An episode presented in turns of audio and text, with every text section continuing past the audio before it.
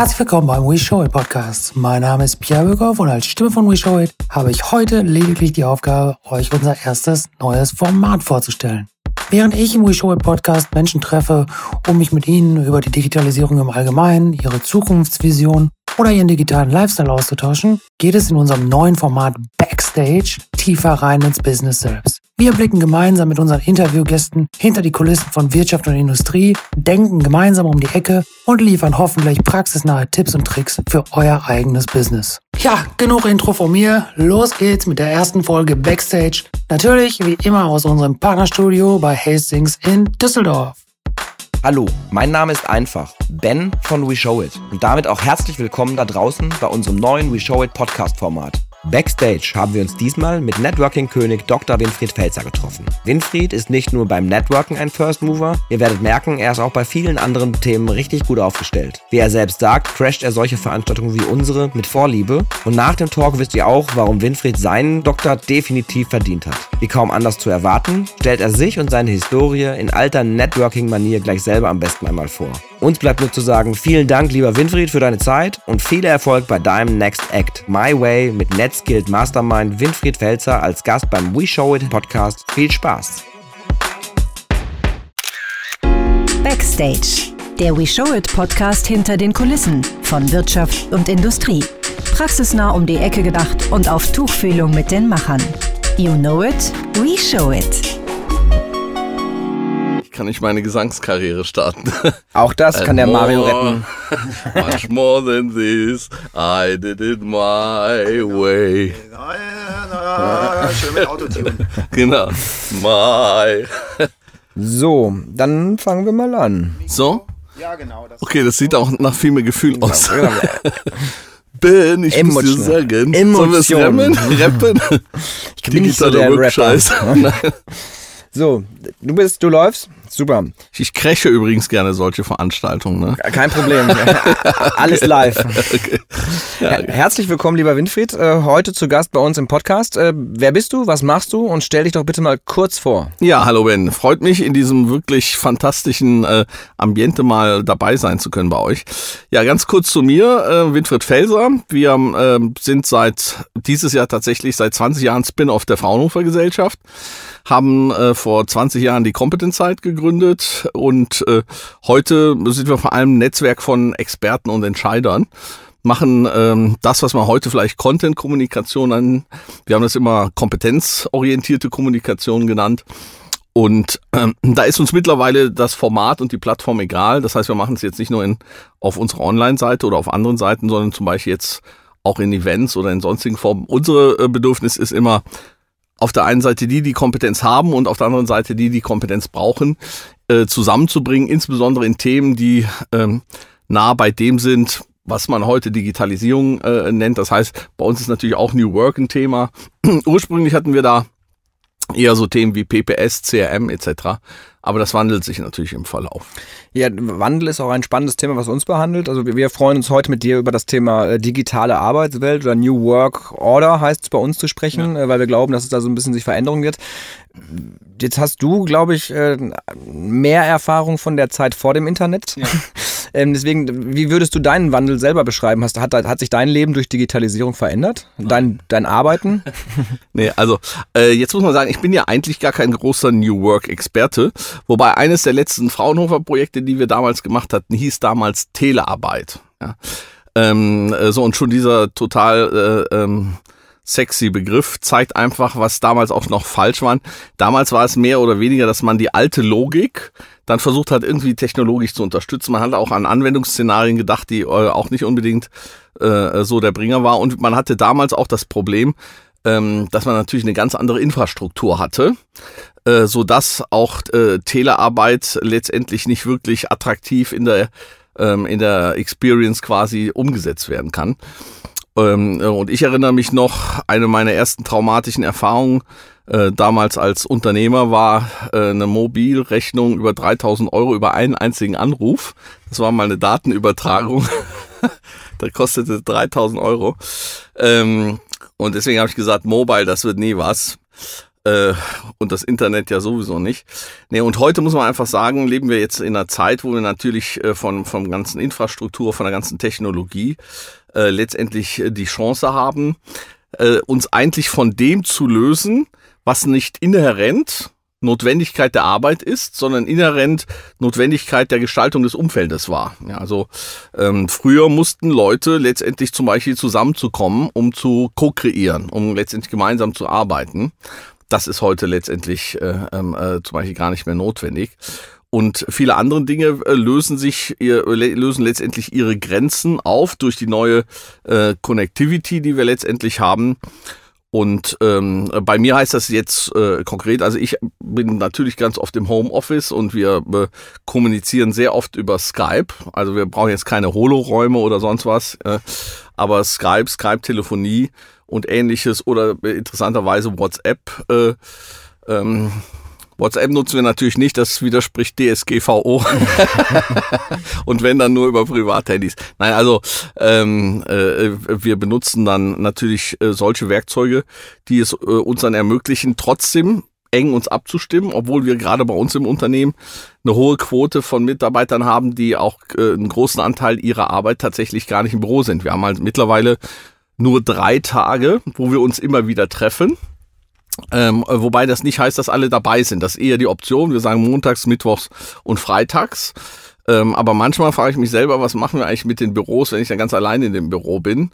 Ähm, äh, oder eben gar keiner. Studio zum äh, Beispiel. Äh, ja, äh, de facto ist so, wir werden niemals so eine Anlage wie ihr aufbauen, aber ich hatte jetzt auch gedacht, einfach mal so inspiriert auch vom Gunnar, äh, letztendlich einfach mal inspiriert, da äh, die für 500 Euro irgend so ein äh, Ding äh, zu kaufen, das man da hinstellt und das dann ganz flach äh, letztendlich dann Aufnahmen macht und tatsächlich äh, ein unserer Räume, der unser Besprechungsraum äh, ist, Seminarraum, tatsächlich dann in irgendeiner Weise dann in solchen Zeiten produktiv zu nutzen. Aber heißt New Work äh, nicht mehr ins Büro gehen oder äh, wie würdest du New Work anders beschreiben oder für dich beschreiben und definieren vielleicht in ja. fünf Sätzen oder so? Genau, also man muss sagen, das ist auf unterschiedlichen Ebenen. Ich habe ja mal so eine Matrix gebaut von New Work Paradigmen. Ne? So, und da habe ich in der einen Dimension gesagt, was ist die Reichweite? Angefangen von der einzelnen Person, dem Team, der Organisation bis hin zur Gesellschaft. Das war die eine Dimension. Und die andere Dimension habe ich gesagt, um was äh, geht es eigentlich? Was wird da eigentlich äh, äh, neu gestaltet? Ja, geht es äh, letztendlich um Technologie? Geht es um Strukturen und Organisationsmodelle?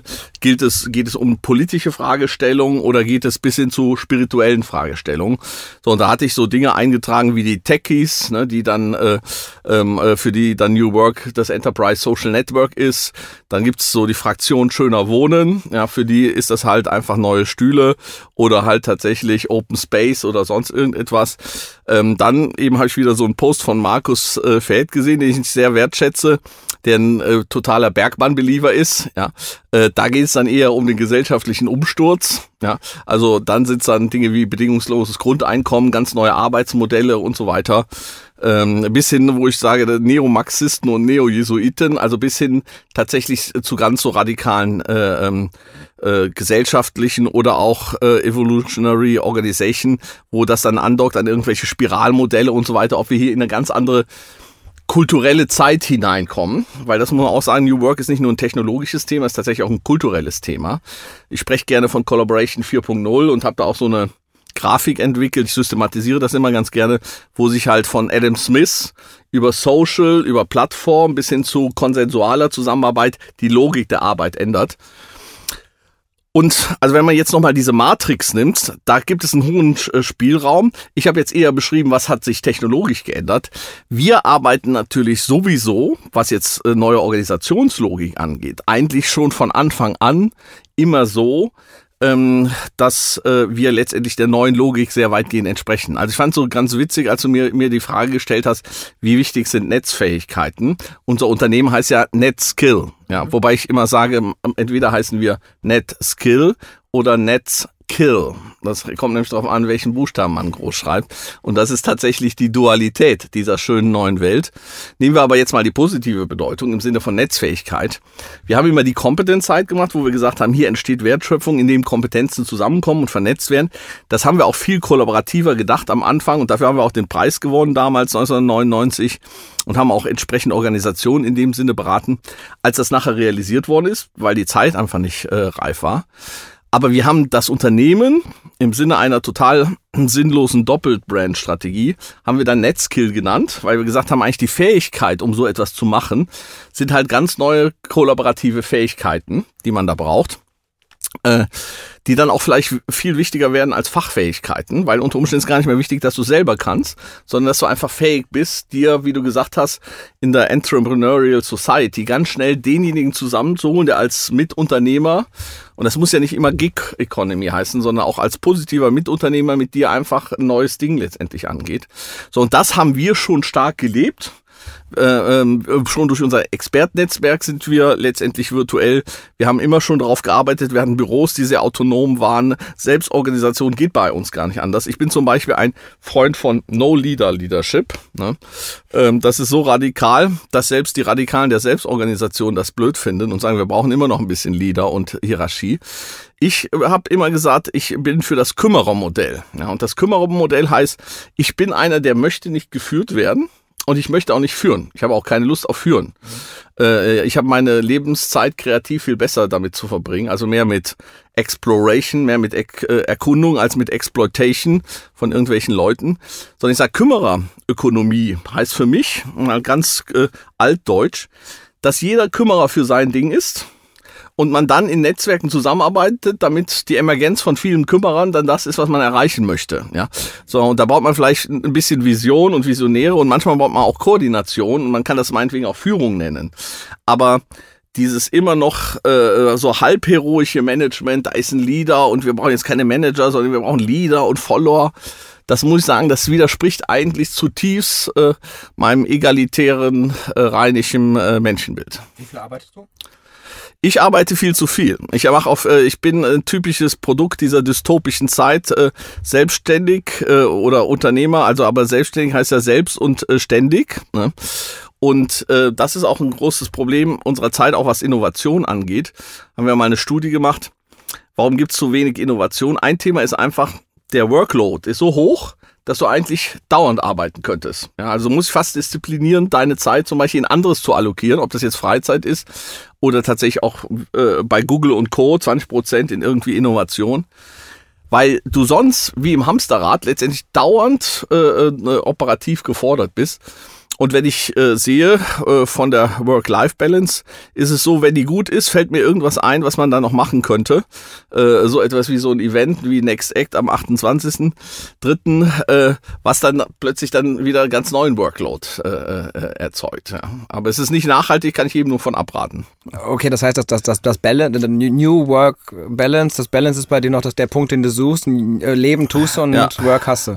Ja, jetzt muss man sagen, äh, äh, du hattest ja in der Vorbereitung mir per E-Mail Mail mal geschrieben, Unterschied zwischen Job und Arbeit. Ja. Das wäre jetzt meine nächste Frage gewesen. Genau, äh, das sind immer diese Leute, die die Storyline durchcrashen. Das, das macht, das ist, da ist ja Frau Nahles schuld gerade. Deswegen genau. kam diese Frage auf. Ja, genau. Also ich war, hatte nie einen Job und ich hatte auch nie eine Arbeit. Ich bin auch nie geführt worden und ich war auch nie Angestellter, sondern ähm, ich war immer auf Mission. Ja, also das The äh, Thema ist, ähm, deswegen, ich bin auch äh, äh intrin allein intrinsisch äh, äh, äh, geführt. Also ich habe äh, als Tarnexistenz zum Beispiel beim Kaufhof äh, damals eine Ausbildung als DV-Kaufmann gemacht. Es war eigentlich meine Tarnexistenz, damit ich nicht zur Bundeswehr äh, gehen musste. Und stattdessen habe ich an der Fernuni äh, mein Vordiplom in Informatik gemacht. Ähm, äh, und da war es zum Beispiel so, dass äh, Abteilungsleiter trugen dort Anzug. Ja? So, und da war ich in der ganzen Kaufhof AG der erste Auszubildende, der Anzug trug. so, was die Leute nicht verstanden. Ich wurde dann auch übrigens gegrüßt wie ein Abteilungsleiter, das fand ich total gut. Ähm, aber eigentlich war das, äh, was die Leute nicht verstanden, von mir eine Systemkritik. Ja, also dass wir da uns in Dinge, die eigentlich nicht arbeits- oder Wertschöpfungs- oder Kreationsinhärent sind, dann plötzlich in äh, ähm, in diesen äh, Symbolen, Ikonen, Logiken äh, oder Regelungen der alten Logik äh, äh, letztendlich äh, auf. Aber das war nie mein Ding. Deswegen habe ich auch nie einen Job gemacht. Ja? Ähm, und äh, selbst als ich meinen Job im Brühler Eisenwerk machen äh, wollte, war es dann so, dass zufällig ohne dass ich es wusste, der Sohn des Geschäftsführers mein Nachhilfeschüler war. Und dann bekam ich dann auch anschließend, ich wollte eigentlich nur Geld verdienen, da wollte ich wirklich nur Geld verdienen, aber bekam ich dann anschließend den Lenzigen Job, wo ich dann tatsächlich während der Zeit studieren konnte und gleichzeitig bezahlt wurde. Wie kommt es, dass viele Leute eben mehr so ein Graues vor dieser neuen Internetwelt haben oder vor dieser digitalen Arbeitswelt haben? Wo kommt diese ja. Angst, dieser, dieser Druck her? Wie würdest du den, wo würdest du den ja. herholen? Ja, also manche Leute sagen, Leute wollen nicht den Wandel, Leute wollen nicht die Kreation, Leute wollen nicht die andere Welt. Der John Hagel zum Beispiel, ähm, der sagt, wenn man im Kindergarten sich die Kinder mal anguckt, da muss keiner sagen, so, jetzt spielt aber endlich, ja, sondern bevor die letztendlich äh, äh umsozialisiert worden sind, äh, äh, haben die auch ihre letztendlich eigene ähm, äh, äh, Freude an der Wertschöpfung. Aber wir haben natürlich Strukturen geschaffen und Welten und äh, Schulen geschaffen, ähm, die alles vorbereiten so, sollten auf letztendlich die Logik unserer Effizienzökonomie, der Silo-Ökonomie, der Arbeitsteilung, die wir haben. Und da wurde vielleicht auch äh, gerade wenn man so diesen Unterschied sieht, Exploration versus Exploitation, also Erkundung von Neuen versus Leben in, im Schema und Ausbeuten von Erprobtem. Und wir werden ja eher sozialisiert auf Erpro äh, erlebt äh, vom, äh, äh, von Ausbeuten von äh, er Erprobten, als dass wir letztendlich uns ausbeuten. Also meine erste Tochter zum Beispiel haben wir ganz bewusst nach Summerhill geschickt oder sie wollte dahin. Das ist eine Schule, da müssen Kinder nichts tun, wenn sie nicht wollen, sondern die machen alle letztendlich ihr eigenes Ding. Und äh, da eine der wichtigen Anekdoten ist da zum Beispiel, dass ein Schüler dann tatsächlich es so gemacht hat, wie leider auch meine Tochter, und dann einfach gesagt hat, ja, dann mache ich jetzt auch nichts. Stattdessen hat er nur Bauhäuser gebaut. Ne? Und seine Eltern waren Akademiker und waren dann letztendlich ähm, total frustriert, weil ihr Sohn offensichtlich kein Akademiker wird. Ähm, äh, und am Schluss war es aber so, ist er drittgrößter Bauunternehmer Englands geworden und hat dann seinen Eltern gesagt, guck mal, wie viele Doktoren jetzt für mich arbeiten. Ähm, so, und das, was ich halt sagen möchte, das war eine Schule, äh, äh die hatten das noch nicht ideal gelöst, glaube ich, und da gibt's heute bessere Konzepte für, aber das war eine Schule, die war frei von der Konditionierung in Richtung der alten Logik. Wir aber sobald die äh, aus dem Kindergarten und vielleicht sogar schon da, werden gepresst in diese alte Logik. Ja, und irgendwann ist das natürlich prägend. Das ist natürlich auch ein bisschen Charaktersache. Es ist nicht nur Sozialisierung, es ist natürlich auch ein bisschen Charaktersache. Und natürlich äh, ins kalte Wasser zu springen und so weiter, das ist für die Leute ähm, äh, nicht so schön. Aber es wird ihnen auch sehr oft halt äh, ähm, äh, schlecht verkauft. Der äh, Christoph Käse zum Beispiel von Axel Springer, der jetzt quasi aus seinen Erfahrungen heraus eine eigene Beratung gemacht hat, aber auch eine Beratung neuen Stils. Der hat in dem Buch Digital, äh, Digital Human äh, von dem Kai Andersen ähm, und der Bettina, Bettina Volkens von der Lufthansa hat er geschrieben, ähm, äh, unser Fehler ist zum Beispiel, dass wir die Digitalisierung immer, ihr müsst und ihr sollt und so weiter. Wir holen die Leute gar nicht bei ihren Wollen, gar nicht bei positiven Narrativen ab. Ja? Und äh, äh, sondern äh, wir sind ja auch lange Zeit rumgelaufen mit irgendwelchen Endzeit-Szenarien und äh, äh, ähm, und da glaube ich tatsächlich, dass das noch ein zusätzlicher Grund ist. Also das heißt, erstens wurden wir äh, sozialisiert für eine andere Welt als die Welt, die kommt. Zweitens wurde die Welt, die kommt, relativ schlecht äh, vermarktet, äh, glaube ich, in, in der Ansprache, im Narrativ, im Storytelling. Und ähm, das hat sich ein bisschen letztendlich geändert. Und äh, ähm, äh, ich zitiere zum Beispiel auch gerne den Mark Wagner von Detikon. Mhm der war, als der gehört hat, oh Gott, jetzt muss ich, müssen wir hier New Work machen, als es noch nicht sein eigenes Ding war, war er sogar selber entgegen, äh, dagegen. Ja, also verliere ich jetzt mein großes Eckbüro und äh, äh, und äh, zum Beispiel, als ich damals ein Angebot von Anderson Consulting hatte, war ein Grund, warum ich das äh, nicht gemacht habe, weil ich nicht in den Rollcontainer wollte. Ne? Ich habe gesagt, ich brauche hier meine Homebase, äh, äh, wenn ich irgendwo kreativ sein will. So, und dann hat er es aber erlebt und heute ist er ja äh, Evangelist äh, und er äh, denkt auch schon über nächste Stufen nach. Das heißt, ähm, äh, ein Thema ist halt einfach, dass man die Alternative erlebt und dann plötzlich auch erlebt, dass die Alternative gar nicht so schlimm ist. Was würdest du einem kleinen bis mittelständischen Unternehmen raten, das kennenzulernen, was diese neuen Möglichkeiten mit sich bringen? Weil die haben ja meistens nicht das Kapital, vielleicht ja. sich das, das, das, Knowledge einzukaufen, beziehungsweise ja. sie haben auch vielleicht noch nicht das Netzwerk, um sich richtig zu positionieren, beziehungsweise auf, auf die Suche nach den ja. richtigen Kontakten zu machen. Ja. Welche Tipps gibt's da? Also äh, äh, äh, ich finde da immer ganz gut das Buch, das zum Beispiel der Nils, äh, auch der Gerhard Wohland letztendlich, äh, was äh, er in seinem Buch thematisiert hat. Oft ist ja so, dass von der Logik der Organisation, der Arbeitslogik, die ganz Kleinen ja fast weiter sind als die Großen, was jetzt, äh, jetzt Bürokratisierung, Silos und so weiter, ja. Das sind ja quasi noch fast Manufakturen sehr oft. Die haben sich oft nicht zu Tode professionalisiert. Ähm, insofern sind die oft da sogar weiter als äh, äh manch anderer. Ähm, natürlich jetzt vielleicht nicht äh, den neuesten Hightech, aber da sehe ich auch nicht die Essenz drin im neuesten Hightech. Ähm, sonst glaube ich, was eine wichtige äh, Lösung ist, ähm, damit Transformation gelingt, gerade in dem Segment, glaube ich, ist halt Peer-to-Peer. -Peer. Auf Augenhöhe, dass sich Leute austauschen. Dafür können IHKs Plattformen, Verbände Plattformen sein, da der Sch Schützenverein äh, äh, oder Kegelclub oder Plattformen wie wir, wobei wir da schon ein bisschen äh, schon ähm, esoterisch, äh, esoterischer sind, auch von der Zielgruppe nicht unbedingt jetzt hier KMU adressieren.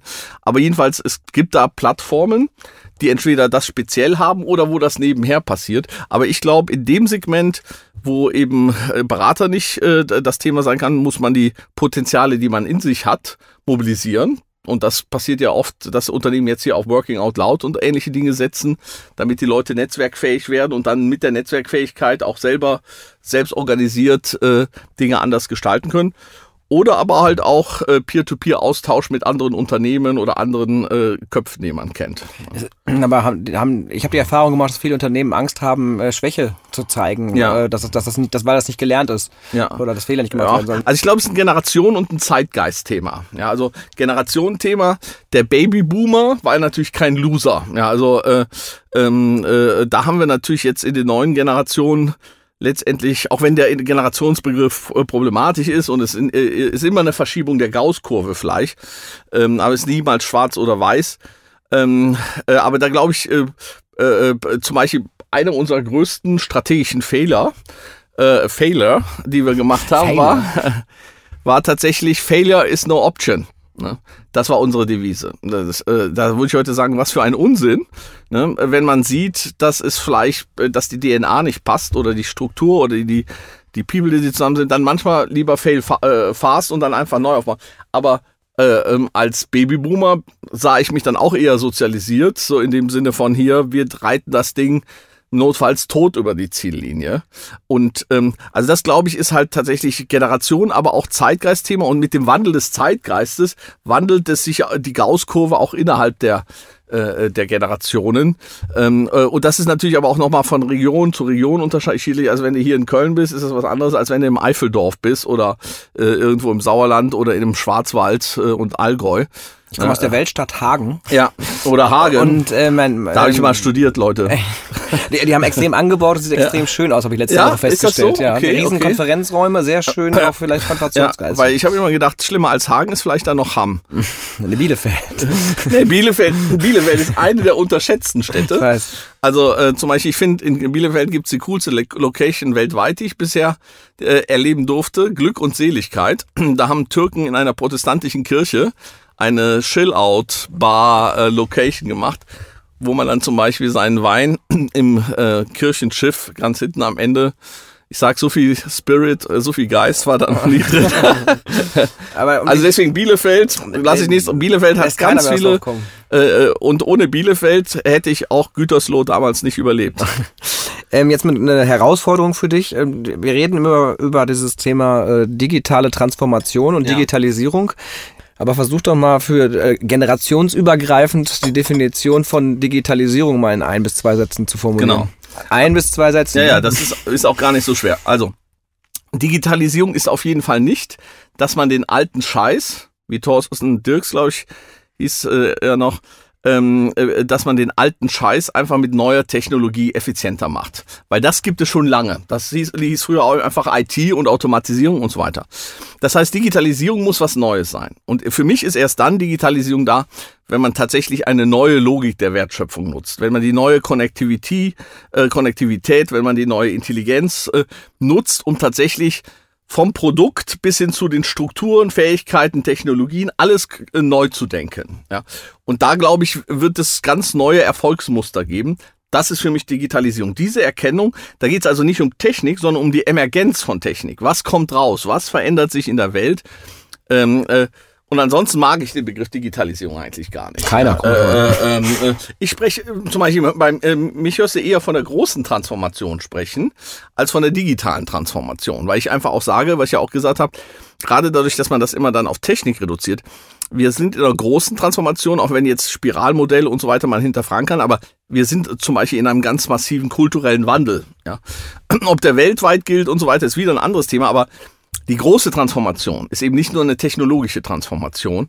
Und das, was hier passieren, viele Dinge würden gar nicht funktionieren, wenn die kulturelle Revolution das nicht auch unterstützen würde. Dann würde zum Beispiel Co-Kreation, Offenheit, ähm, äh, Einreißen von Kontrollhierarchien, das klappt nur, wenn das kulturell letztendlich unterstützt wird ähm, würdest du eher sagen. So wie zu den zwei Sätzen. ich wollte gerade sagen, zwei Sätze waren es War, glaube ich, nur einer. Hatte viele Mit Komma und, und, Bindestriche, Gedankenstriche. Ja, Kommentar, Bindestriche und einschübeliebig. Äh, oh Scheiße, meine künstliche, äh, oh Scheiße, mein neuer Arbeitskollege, die künstliche Intelligenz ja. oder oh super, mein neuer Arbeitskollege, darf ich vorstellen, die künstliche Intelligenz. Wie, ja. Welche Formulierung würdest du Letztere. für unsere Zukunft beschreiben? Aber wenn man zu humanzentriert gestaltet. Also ähm, äh, äh, ich mag zum Beispiel so Begriffe, wenn überhaupt KI, weil KI ist ein, finde ich, ein äh, schwieriger Begriff, weil es suggeriert etwas, was wir heute real äh, nicht haben, wenn wir künstliche Intelligenz als wirklich gleichwertig zu humaner Intelligenz sehen. Ja? Äh, künstliche Intelligenz, Machine Learning und ähnliches sind da gut, wo Schemata äh, unterstützt werden und so weiter. Ja? Also ich habe auf meinem C64 damals schon vier Gewinn programmiert und der hat gegen alle gewonnen, außer gegen eine total irrational spielende Kollegin. Äh, ähm, aber das war auch Min-Max-Algorithmen. Das war letztendlich auch eine Form, äh, wie auch viele Schachcomputer in Teilen zumindestens rechnen. So, aber was kannte der? Konnte, der konnte halt Schach und der konnte halt Min-Max und der konnte halt äh, oder der konnte viel gewinnt. So, ähm, äh, und es gibt heute Programme, die können Picasso-artige Bilder malen aber sie können nicht Picasso sein und Picasso erfinden. Das heißt, schematische Dinge, wo es um Operational Efficiency geht, wo es darum geht, immer wieder den gleichen Scheiß zu machen, da kann uns KI super unterstützen. Äh, was KI nicht gut kann, sind zwei Dinge. Also in so einem CIO-Modell, Customer Innovation Operational Efficiency, kann es das O gut. Es kann Innovation nicht gut. Wirklich jenseits der Schemata. Ja, äh, den IQ-Begriff auch, äh, ich habe gestern den IQ-Begriff, Taleb kritisiert ihn gerade, den äh, Intelligenzquotient. Äh, ähm, Intelligenz dürfen wir eben nicht mehr als das Abarbeiten von Schemata, sondern das Überwinden von Schemata ist letztendlich äh, äh, in Zukunft als Intelligenz zu werten. Ähm, das kann künstliche Intelligenz eben gerade nicht. Die bleiben letztendlich gerne in ihren äh, Schema. Und das zweite ist Empathie. Ja, und äh, also hin Richtung Customer.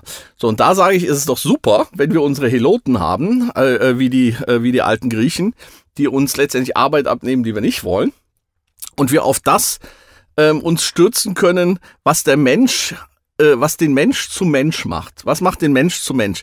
Der Mensch ist ein sozialer Kreator. Ja, das heißt Creativity Innovation und Empathie, ja, äh, Soziales, Customer, äh, und zwar Customer e, e, eher jetzt nicht als absoluter, sondern als relationaler Begriff. Das heißt, das, was meiner Meinung Menschsein ist, ist ja nicht stereotypisch irgendwelche Handlungsabfolgen äh, zu machen, ja, mhm. so wie der Bankbeamte hinter dem Schalter, sondern ähm, äh, tatsächlich Teil dieser äh, Schöpfung zu sein, ja, als Mitschöpfer. Und insofern äh, kann es eine bessere Welt sein. Ähm, allerdings ist die Frage, mit welchem Mindset diese Welt, mit welchem Bewusstsein diese Welt gestaltet wird. Diese Welt kann wie in China zum Beispiel mit dem Social Scoring und ähnliches, wenn ich mit dem Mindset da bin, ich möchte meine Mitmenschen kontrollieren, äh, äh ich möchte sie zu Dingen bringen, zwingen, äh, äh, die ich möchte, nicht die nicht sie möchten. Ja. Dann kann das eine ganz dystopische Welt werden, die halt dann viel, viel ähm, äh, äh, ähm, mächtiger, viel qualifizierter, die halt wie wir profitieren dann auch letztendlich die auf der Dark Side von letztendlich diesem Empowerment und dann wird's nicht lustig. Also es hängt sehr stark von ab, wie wir Welt gestalten. Wie bringst du deinen Kindern denn die Weltgestaltung mit und wie sie sich äh, ein Mindset für die Zukunft aufbauen? Ich, pff, eben meine Erziehung ist dummerweise auch ein Konzept von Nichterziehung, Erziehung. Deswegen auch der Exkurs meiner Tochter nach Summerhill. Die pflegen da nämlich einen ähnlichen Stil. Also Technologie musste ich denen nie beibringen. Ja, also unsere kleine äh, jüngste Tochter äh, hat sich schon in frühester Zeit darauf gestoßen und wie gesagt, mein dummer Wechsel von HTC zu iPhone, wobei ich jetzt glaube, das ist ein super Handy, dass ja auch iPhone irgendwann dann äh, sich äh, äh, meine Liebe gewinnt. Ne? Äh, aber das macht äh, meine Tochter installiert mir alle äh, so weit ist es schon. Apps mit elf Jahren auf meinem Rechner, ähm, ähm, weil sie da auch Spaß dran hat. Ich habe da überhaupt keinen Spaß dran. Ähm, was jetzt die neue Logik angeht, ja, da glaube ich, da tauchen die einfach auch in der Welt ein. Du hast eben von dieser Unternehmerwelt letztendlich. Die kriegen das ja auch letztendlich in gewisser Weise mit, Welt zunehmend tickt. Ja, und jetzt nicht nur der YouTube-Influencer oder sonst was, der da als freies Atom äh, äh, äh, letztendlich ist, sondern äh, überhaupt die, die Role Models, wie es so schön heißt, wo einfach vorgelebt wird, wo Leute halt eben nicht mehr in diese klassischen Schienen hinein äh, äh. Also insofern, ich glaube, der beste Lehrer ist immer noch das Leben und das Machen. Und ähm, was mit den ganzen Gefahren dabei? IT-Security nenne ich jetzt mal vorsichtig, weil es Unternehmen betrifft, aber auch dieses ganze Mobbing und Spam-Nachrichten über WhatsApp, wo irgendwelche ja. Pädophilen sich bewegen, was man alles aus den Medien kennt und hört, genau. weil also es da, ja wirklich darf, gibt. Dafür sensibilisieren, aber da muss ich auch sagen, toi toi toi, äh, bei meinen Töchtern, dass denen da die Naivität äh, vollkommen äh, abging, also dass sie da letztendlich schon immer doch sehr sensibilisiert hat. Ein Thema, was ich jetzt tatsächlich hatte, äh, äh, Kostentreiber, externe Kosten, ja, äh, hier mit äh, TikTok, eben als Musically und so weiter, wenn man dann irgendwelche Contents und so weiter abonniert, dass das äh, äh, ähm, äh, da hatten wir jetzt den Fall, da nutzte dann eine nachträgliche Sensibilisierung, nicht um das zu äh, korrigieren, aber um in Zukunft da letztendlich vorzubeugen, äh, vorzubeugen ja, da, weil das äh, oft schleichend ist und man gar nicht sieht, was da kumuliert. Welche Verantwortung haben Unternehmen bei dem Thema Bildung und Nachwuchsförderung? Das kommt ja. mir persönlich insgesamt ein bisschen dürftig vor, was wir da momentan tun und ja. wie unser Bildungssystem funktioniert. Ja, die Frage ist aber, was bilden wir da eigentlich? Ja, also es gibt ja Geschichte. Ja, ja mal unter uns. Ich glaube tatsächlich, ähm, äh, also ich habe ja schon unheimlich früh, als der VC20 käuflich erwerbbar war, hatte ich ihn und ich hatte danach auch den VC, äh, ich hatte auch den C64 und äh, ähm, habe damals äh, äh, bei Jugendbundeswettbewerb äh, Mathematik die Aufgaben da ausgerechnet und äh, Zahlen rein analysiert. So und äh, äh, trotzdem bin ich zum Beispiel gar kein Freund, der sagt, lass die Kinder mit drei Jahren Informatik lernen. Wobei meine Tochter Eiler tatsächlich online äh, auf Plattformen äh, Roboter programmieren äh, macht. Aber das macht sie, weil sie Lust drauf hat. Äh, grundsätzlich sage ich, lass die Leute äh, lieber gerade CIO, lass die Kreatives machen, Musikinstrumente. Ja, es gibt Gödel, Escher, Bach. Da wird ja letztendlich ein Kultbuch, wahrscheinlich, ich weiß nicht, ob du das kennst, das war in meiner Generation, lohnt sich immer noch zu lesen, weil da ist die Ähnlichkeit zwischen Gödel, dem äh, Theoretiker der Informatik, Escher, der als äh, durch seine rekursiven Bilder bekannt ist und Bach dargestellt. Und es gibt halt auch die Thematik, äh, wer gerade in die Musik eintaucht und ihre Logik äh, auch ganz gut für Mathematik und damit auch für Informatik vorbereitet ist. So, und ich glaube, lass die Leute Dinge, die sie für C und I vorbereiten, machen. Ja, also Dinge, wo sie empathisch sind. Bevor also jemand autistisch ähm, äh, acht Stunden äh, vorm Bildschirm äh, hängt und dann vielleicht doch nur sich von blöden Apps äh, ähm, äh, letztendlich äh, voll äh, müllen lässt, ja, sage ich, sollte er lieber Musik machen, Pfadfinder äh, äh, ähm, rausgehen und so weiter. Ähm, und ähm, und natürlich dann irgendwann müssen wir schon gucken, wann wir so ein Verständnis machen.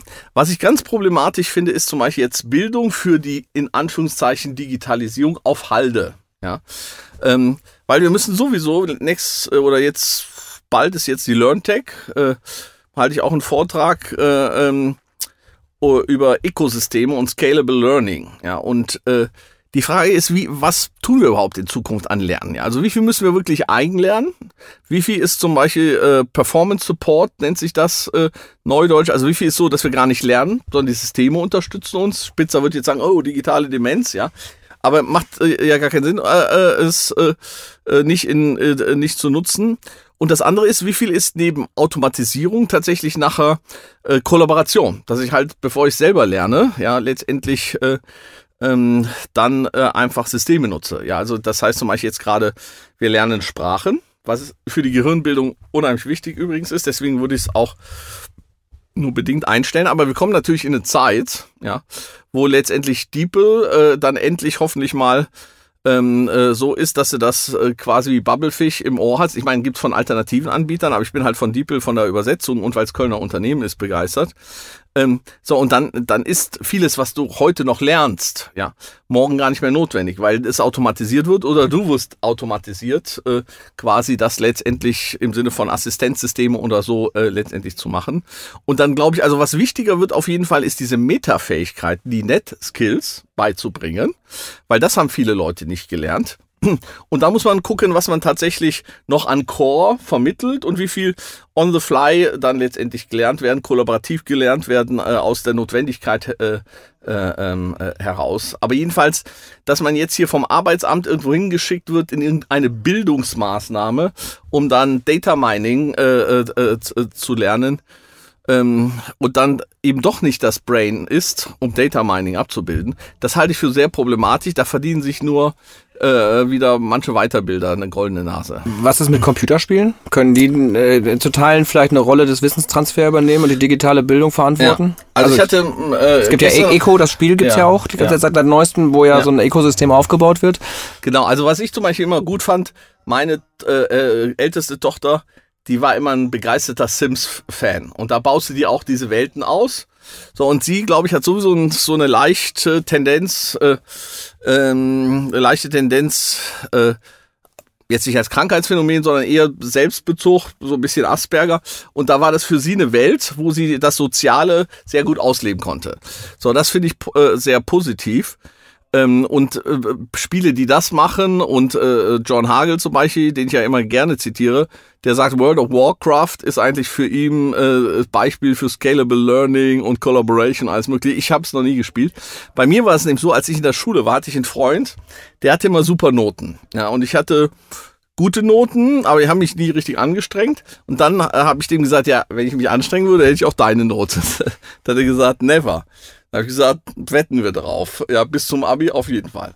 So, und äh, da musste ich mich dann entscheiden, stelle ich meinen C64 in die Ecke oder nicht. So, ich habe mich entschieden, den in die Ecke zu stellen. Den habe ich dann nur noch ganz selten rausgenommen, wenn ich zum Beispiel für irgendwelche Berechnungen äh, äh, äh brauchte. Äh, aber ich habe keine Computerspiele mehr programmiert und auch gar keine mehr genutzt und habe unheimlich viel an Zeit gewonnen. Ja. Und äh, das hatte tatsächlich dann auch nachher die gewünschten Auswirkungen bei den Noten. Also das heißt, man muss bei Spielen wirklich gucken, was passiert denn da. Also dann zu glorifizieren, da hängt einer vom Computer, quasi dadurch ist er zukunftsfähig. Da bin ich super skeptisch, weil ich glaube, da sind andere Fähigkeitskontexte viel besser geeignet.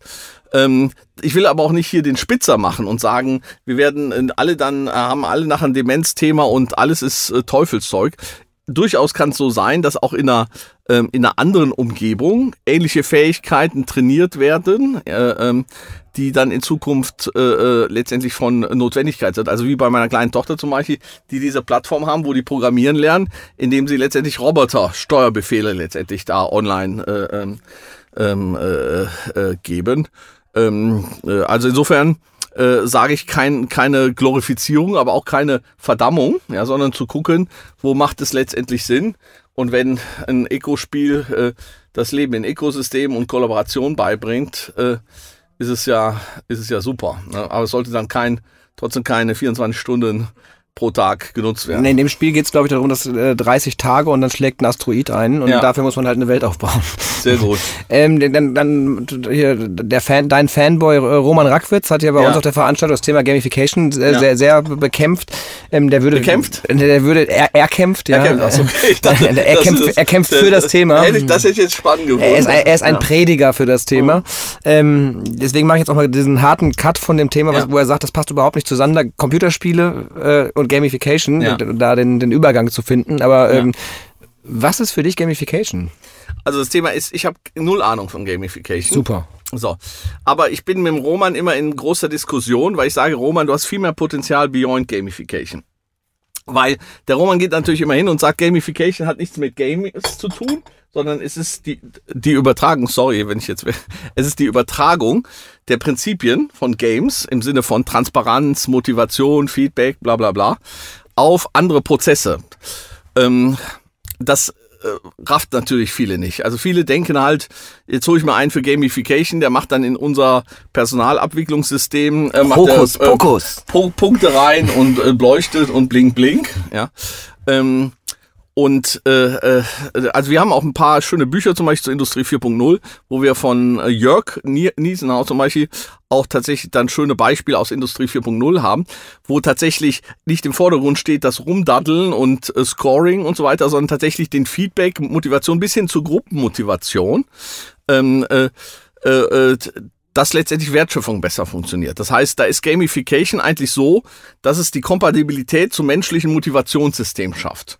So, und da sage ich, ähm, das finde ich äh, letztendlich eine hervorragende äh, Thematik. Da ist der Begriff Gamification, weil er zu nah an Games ist, vielleicht nicht der ideale Begriff. Das zweite, was ich vielleicht dann auch noch kritisch einwerfe, ist das Thema Nudging, ähm, äh, äh was ja äh, ein Riesenhype auch durch den äh, Nobelpreis letztendlich geworden ist. So, und da sage ich, ähm, wichtig ist bei Games Gamification, Nudging. Erklär mal kurz Nudging. Ja, genau. Äh, Nudging ist eigentlich, dass du letztendlich ein gesellschaftlich oder unternehmerisch gewolltes Verhalten äh, hinbekommst, indem jemand äh, bewusst oder unbewusst eigentlich äh, einem intrinsischen Bedürfnis folgt, ja, und dann das macht, was du willst. Also das bekannteste kennen wir Herren, wenn wir aufs WC gehen. Ne? Mit der Fliege, die wir dann ins Tor schießen. Ja? Äh, äh und äh, obwohl es ja so simpel ist, machen es wahrscheinlich doch tatsächlich 90 Prozent so. Ähm, so, und bei Nudging ist halt so, zum Beispiel eine wichtige Frage ist für mich immer, ist es transparent oder nicht transparent? Also wenn einer weiß, ich werde jetzt hier, äh, man möchte, dass ich die Fliege äh, äh bin und dann ist das für mich schon unkritischer, als wenn vielleicht irgendwelche Dinge dann so passieren, dass einem gar nicht klar ist, wie er jetzt un durch eine unsichtbare Hand bis hin zur Manipulation in das gewünschte Ziel gebracht wird. Ja. Und deswegen sage ich auch wie bei Digitalisierung, ähm, ob es eine Dystopie oder eine Utopie wird, hängt immer vom Mindset dessen ab, der Gestalter ist. Ja? Das heißt, wenn jemand ein Arschloch ist, der wird Nudging immer zur Manipulation nutzen. Wenn jemand kein Arschloch ist, kann er immer noch blöd sein, aber wenn er jetzt nicht blöd und nicht Arschloch ist, dann ist zu hoffen, dass solche Werkzeuge, und das haben wir beim Gamification-Tag ja auch mit dem Gerhard Fair äh, diskutiert, der äh, ja Verhaltenswissenschaftler äh, ist, sein Bruder Professor Fair äh, gilt ja auch als Nobelpreiskandidat und als eine der führenden äh, Wissenschaftler in dem Bereich. Und da äh, ähm, habe ich dann auch, äh, auch ein bisschen kritisch mit ihm diskutiert und er hat am Schluss gesagt, das ist letztendlich das Werkzeug und es kommt auf die Compliance, es kommt auf die Regelung an. Äh, oder ich sage halt Mindset, aber das Mindset kann sich auch manifestieren in tatsächlich Regulation, in Compliance und ähnliches. Es kommt darauf an. Das muss festlegen, was tun wir, was tun wir nicht. Ja, äh, ähm, so quasi in derselben Logik mit einem Hammer kannst du einen Nagel einhauen, du kannst aber auch jemand Schädel zertrümmern. Ne? Und deswegen ist jetzt ähm, äh, der Hammer äh, nicht per se äh, schlecht, sondern je nachdem, was du am Ende damit machst. Jetzt habe ich in den letzten Tagen viele Gespräche wieder zum Thema New Work geführt und plötzlich kommt immer diese Ethikfrage ins Spiel, ob ein Unternehmen Ethikrat braucht oder sowas. Wie ist denn deine Meinung dazu? Kann das überhaupt funktionieren? Ich nenne sowas Cargo-Kulte. Ja? Also wir Menschen neigen dazu, uns selber zu verarschen. Ja, so und es gibt in der Digitalisierung Cargo-Kulte, wo halt irgendwann doch Zuckerguss oder Sternenstaub, wie der Ralf Gressler sagt, ähm, genutzt wird und wir, wir ändern nichts wirklich. Und äh, das, äh, was ich als äh, Feigenblatt per se ist die ganzen Corporate Responsibility, äh, Social Responsibility und sonst was Abteilung. Ja? Ähm, also ich weiß, dass kurz vor Dieselgate VW noch den Preis gewonnen hat für global das nachhaltigste, most sustainable, äh, äh, environmental oder was auch immer. Company, ja, und da sieht man, was man davon letztendlich äh, hat. Und Ethikräte, Digitalräte, ja, sind für mich die Institutionalisierung von Inkompetenz, ja, ähm, äh, die dann, die dann oft kompetent ist. Aber Inkompetenz ist der Rat, in dem man nichts verändert. Kompetenz ist ja nicht nur Können, äh, also im Sinne von fachlichem Können, sondern auch im Sinne von Macht und Durchsetzungsfähigkeit. Und oft haben die Ethikräte nichts anderes zu tun, als da zu sitzen und letztendlich äh, äh, ähm, äh, sonst einem äh, äh, letztendlich äh, einfach tun zu, äh, zu lassen, was man möchte. Genauso wie Digital Labs, hat John Hagel mal gesagt, von Digital Labs muss man nur zwei Sachen, dass sie schick wirken und dass sie dann ansonsten das Geschäft in Ruhe lassen und äh, möglichst dann auch weit fern sind. Ähm, so, und das sehe ich auch bei einem Ethik. Äh, gleichzeitig glaube ich, sehe ich auch die Chance, dass wir in diese Transformation, in die wir reinleimen, quasi eine andere DNA hineinkodieren können. Ja, so, aber das machen wir nicht mit einem Ethikrat, wo irgendwo in dem Kämmerlein drei Leute was machen. Und äh, äh, ähm, ich habe auch mal eine sehr kritische Replik geschrieben auf Bill Gates und seinen Creative Capitalism.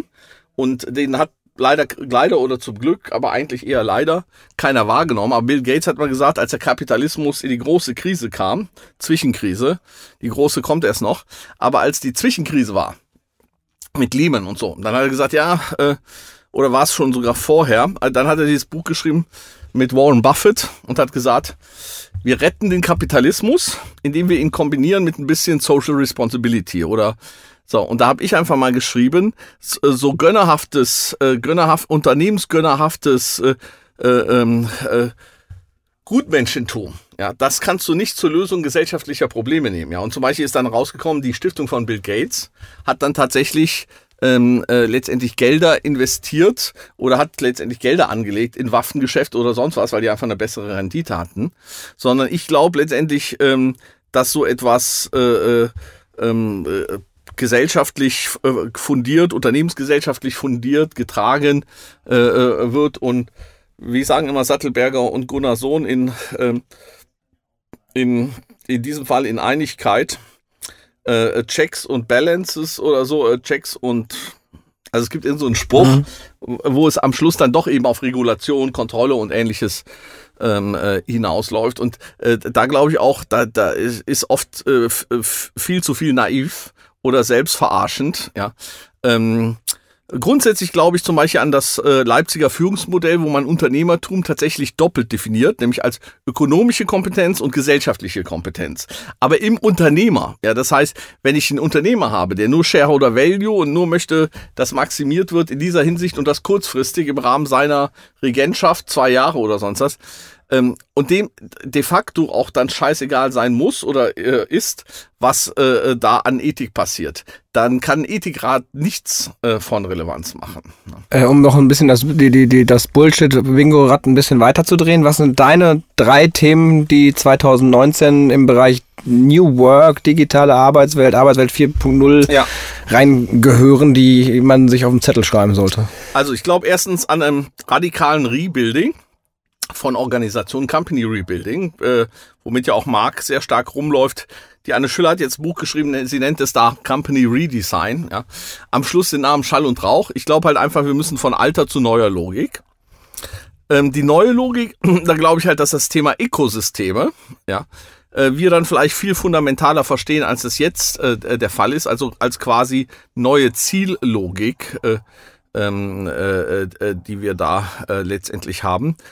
Und mit Thomas Sattelberger bin ich äh, gerade im ähm, Austausch, weil ich äh, sage, auch weil du jetzt diskutiert hast, Entrepreneurial Society. Ne? Das hatten wir auch beim Drucker Forum 2016. Und da ist es nachher zu riesen Konflikten gekommen, weil da wurde eine Zeit lang, gerade so von der amerikanischen Fraktion, so ein bisschen diese Uber-Welt glorifiziert. Ja, und wo die Uber-Welt hinführt, sieht man ja letztendlich. Und deswegen sage ich, das dritte Thema, neben ähm, letztendlich äh, äh dem, äh, den Ökosystem, sagen wir mal, als neue Art der Effektivität in diesen fluiden äh, Netzwerkstrukturen. Ähm, glaube ich deswegen die Klärung der sozialen Fragen in diesen Strukturen. Ja, also, und da weiß ich nicht, ob bedingungsloses Grundeinkommen die Antwort ist. Da glaube ich sogar, dass vielleicht sogar Ökosysteme manchmal noch wichtiger sind als die Alimentierung oder mindestens äh, komplementär wichtig sind als die reine Alimentierung. Ähm, da hat äh, die Frau Professor Almendinger mal eine Studie gemacht. Da wurden halt Leute gefragt, ob es ihnen quasi, was ihnen wichtig ist. Und rauskam halt, ähm, äh, ihnen ist nicht nur wichtig, dass sie Geld bekommen, sondern sie arbeiten als sinnstiftendes Element. Ja, und deswegen glaube ich, dass wir letztendlich ähm, die, äh, äh, äh die soziale Frage in dieser Transformation, wenn wir die nur durch Alimentierung, wenn wir die nur durch BGE, wenn wir die nur äh, dadurch hinbekommen, dass wir den abgehängten äh, auch vielleicht immer unattraktivere Lebensbedingungen äh, schenken, dann glaube ich, dann äh, werden wir Gelbwesten äh, und brennende Straßen nicht nur in Frankreich haben. Ja? Also die Franzosen sind immer schneller damit. Ja? Andere ziehen dann aber irgendwann mal nach und dann wird es vielleicht noch radikaler. Und die Radikalität kann letztendlich hingehen zu, äh, zu einer Steigerung von Nationalismus äh, oder ähnlichem, wird dann auch äh, kanalisiert. Äh, also das heißt, Digitalisierung ist vor allem auch eine riesen Herausforderung in ihren Auswüchsen, die es gesellschaftlich hat. Und deswegen wieder zurückkommt auf äh, Kultur, andere Logik, Mindset, ja, sind das am Ende die, äh, die, die Parameter. Und äh, das ist für mich vielleicht so als, wenn du nichts mehr hast, so vielleicht als abschließendes Wort vielleicht ganz witzig.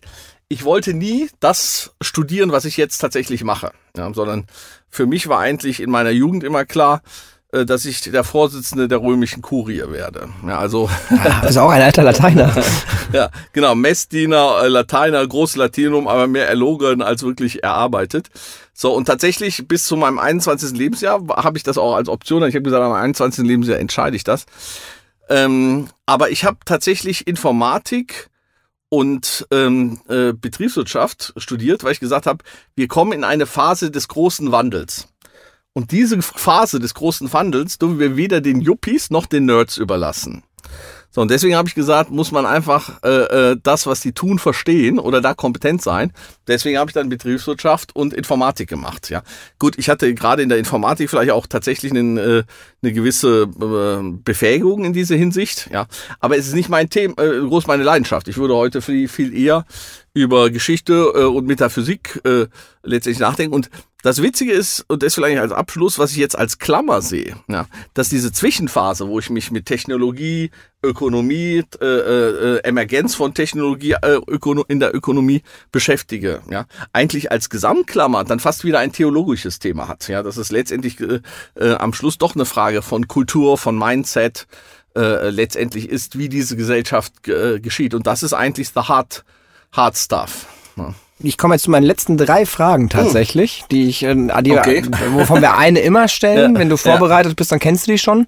Nee, ich, äh, ich äh, liebe es, unvorbereitet in Gespräche zu gehen. Genau, deswegen wollte ich einmal fragen, du wusstest ja auch nicht, was dich hier erwartet so ja. richtig. Äh, wie hat es dir gefallen bisher? Äh, der Kaffee ist super, die Location ist super, äh, das Gespräch war äh, positiv, also alles bestens. Kekse wäre noch gut. die, die gibt's hier nach.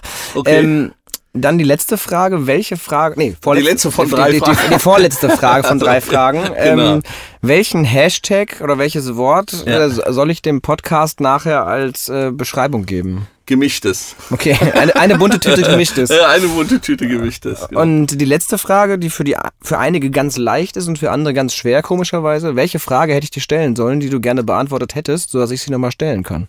Ja über den äh, die ähm, äh, Transformation äh, der Theologie. Aber ich glaube, äh, das äh, wäre dann. Welche Vorteile siehst du in der Transformation der Theologie? Also äh, witzigerweise habe ich ja mal mit äh, Hans Küng, äh, der so ein bisschen der Wegbegleiter anfangs war und dann der Gegner von Ratzinger, mal einen Artikel gemacht über den Wandel der Theologie in Richtung einer Theologie der Paradigmen wo der Hans Küng, und das ist eine ganz wichtige Aussage, gesagt hat, wir müssen nicht Religion unterscheiden, sondern wir müssen in den Religionen gucken, welche Paradigmen prägen die Religion, gerade bei in den abrahamitischen Religionen. Und dann ist es so, dass wir vielleicht zwischen den verschiedenen Religionen gleiche Paradigmen haben. Das heißt, Mystiker sind zum Beispiel näher zueinander in den verschiedenen Religionen als zu anderen Gruppen wie Fundamentalisten innerhalb ihrer Religion.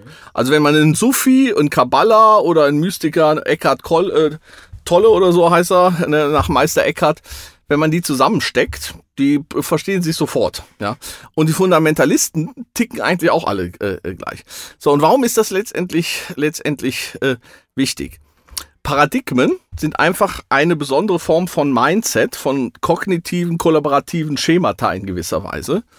So, und äh, ich erkenne halt immer wichtiger, äh, immer äh, klarer, und deswegen hier eben diese Klammer hin in Richtung Theologisches ähm, äh, dass äh, äh, am Schluss das immer die entscheidenden Fragestellungen äh, letztendlich sind. Also zum Beispiel Technologie ist scheißegal. Gadget 1, Gadget 2. Manchmal äh, werde ich eingeladen von Unternehmen und dann äh, sprechen die über Digitalisierung und gucken sich Alexa an und finden das total geil, wo ich mir dann echt nur an den Kopf fasse und sage, so what? Ja, also denkt ihr einfach die ideale Maschine äh, im Sinne Turings, ne? Und äh, äh, das Ideale äh, und wie das, das sich ausprägt, ist dann am Schluss äh, äh, ziemlich egal. Aber die Frage, wie denken und gestalten wir und arbeiten wir zusammen heute und morgen, ja, diese Paradigmen von Alter und ich sage, damit ich diesen Paradigmenbegriff nicht überstresse, spreche ich, habe ich auch im Interview immer von alter und neuer Logik gesprochen, ja. Aber das wird mir immer klar, diese Arrangements, diese Konfigurationen und ähnliches, äh, äh, wie auch Elias und viele Soziologen sie äh, das äh, beschrieben haben, ob das jetzt ähm, tatsächlich Verhaltensmuster oder Denkmuster sind. Das ist, glaube ich, äh, äh, am Ende jenseits aller materiellen Dinge die wahre Essenz. Ja, und ich glaube, das ist auch sind die wahren äh, Zukunftsherausforderungen bis hin zu New Work. Ja, also es ist nicht der schicke Stuhl, es ist nicht äh, 5G, es ist nicht der, der äh, äh, genau. Das alles ist es nicht. Das alles ist wichtig, aber am äh, Schluss ist es, äh, äh, sind es dann die Patterns, die Muster, wie wir tatsächlich Wertschöpfung und Leben miteinander ganz anders tun und machen. Dann sind die anderen nur, nur das ist ein Wechselspiel, das sind Ausdruck davon oder äh, diese Muster sind Emergenz davon. Ja, aber ähm, da müssen wir unsere äh, Aufmerksamkeit hin und uns nicht vom Oberflächlichen hin in die in die äh, äh, in die Essenz und nicht in die Form. Und dann ist das unser Schlusswort und ja. wehe einer sagt noch mal welche Fußballmannschaft mein Lieblingsverein ist. Wenn das ja. noch mal einer fragt nach so einer ja. Antwort. Ja. Lieber Winfried, vielen Dank. genau. Ja. War früher mal Gladbach, äh, heute muss es eigentlich der FC sein, aber das ist echt schmerzhaft. Liebe und Trauer liegen nah aneinander. Ja, ja, das ist da ein Dauerzustand. Wobei der Kölner trauert ja noch nicht mal richtig, wenn die absteigen. Der hat ja trotzdem Spaß. Ja, genau. Ja. Aber vielleicht ist das auch ein guter Vorsatz, mal, den man sich äh, ja, ja, das, kann. Ne? Das ist so, ist so was, ich, was schön ist, wenn wir jetzt hier gerade in Düsseldorf sind. Es gab ja diese Glücklichkeit. Das ist nicht schön. Nee, das, das, das Schöne ist, Düsseldorf ist reicher, deutlich reicher als Köln, ja, aber Köln ist trotzdem deutlich glücklicher, ja, und da sind wir auch fast wieder bei den Sufis und der Lebenseinstellung, ja. Der, der, der wahre Rheinländer, der für mich dann doch eben Kölner ist, der betrachtet die Welt anders. Ja, und das heißt, äh, obwohl es ihm vielleicht materiell viel schlechter geht als in Düsseldorfern, äh, in den Shadow-Arkaden und auf der Kö und sonst wo, ähm, äh, ist er aber da, äh, und das erleben wir auch so in der früher sogenannten dritten Welt, sind Menschen plötzlich äh, viel glücklicher, weil sie die Welt anders betrachten und äh, sich nicht in der Oberflächlichkeit versuchen, das zu finden. In diesem Sinne, Amen. Und tschüss. Kommen Sie gut nach Hause. genau, tschüss. Und tschüss. Tja, Leute, das war's mit der ersten Folge Backstage. Hier jetzt auch nochmal abschließend von mir. Ich hoffe, ihr hattet Spaß äh, mit Ben und Wilfried. Wenn ihr äh, mehr davon haben wollt und auch allgemein äh, auf Podcast steht, dann checkt uns aus bei iTunes, Spotify oder Soundcloud. Abonniert, liked, shared, lasst Kommentare da und äh, ja, habt Spaß. In diesem Sinne, ciao, ciao. Backstage der We Show It Podcast hinter den Kulissen von Wirtschaft und Industrie. Praxisnah um die Ecke gedacht und auf Tuchfühlung mit den Machern. You know it, we show it.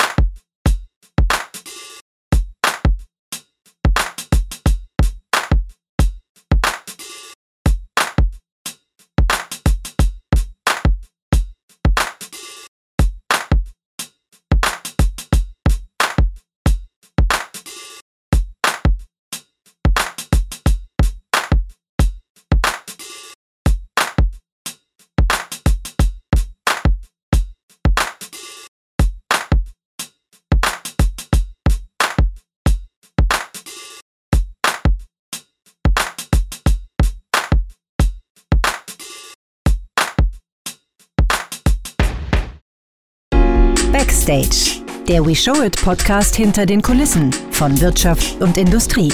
Praxisnah um die Ecke gedacht und auf Tuchfühlung mit den Machern. You know it, we show it.